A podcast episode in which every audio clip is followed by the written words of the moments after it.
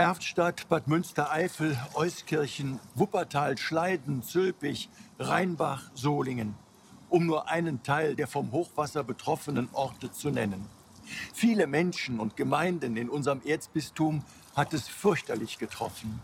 Und in einigen Regionen ist alles zusammengebrochen und wir wissen noch nicht einmal, wie schlimm es ist.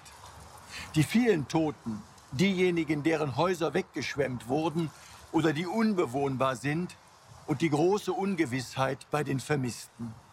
Auch hier am Rhein sieht man einen Teil der Wassermassen, die so viel Unheil angerichtet haben. Mein Urlaub ist abgebrochen. Mein Platz ist jetzt hier im Bistum bei den Menschen. Es ist Samstagvormittag. Wo das Telefon funktionierte, habe ich mit vielen Pfarrern und Dechanten in den betroffenen Gebieten sprechen können.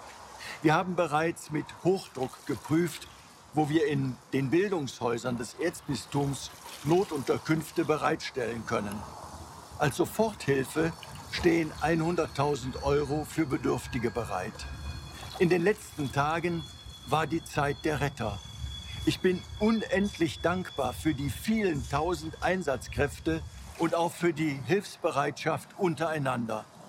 Einander beistehen in größter Not, sich um die anderen kümmern. Es ist jetzt auch Zeit für Seelsorger, für Zuhörer und für Tröster, für Menschen, die da sind für andere. Und es ist die Zeit, unsere Not vor Gott zu bringen, für die Notleidenden zu beten, einzeln und auch in Gemeinschaft, in Kirchen. Auch in den am schlimmsten betroffenen Gebieten wollen wir die heiligen Messen feiern. Zum Teil noch ohne Strom oder in einer Kirche, die noch gestern unter Wasser stand. Wir bitten Gott um sein Erbarmen, dass er uns und wir einander beistehen mögen in dieser schlimmen Stunde. Ihr Rainer Wölki, Erzbischof von Köln.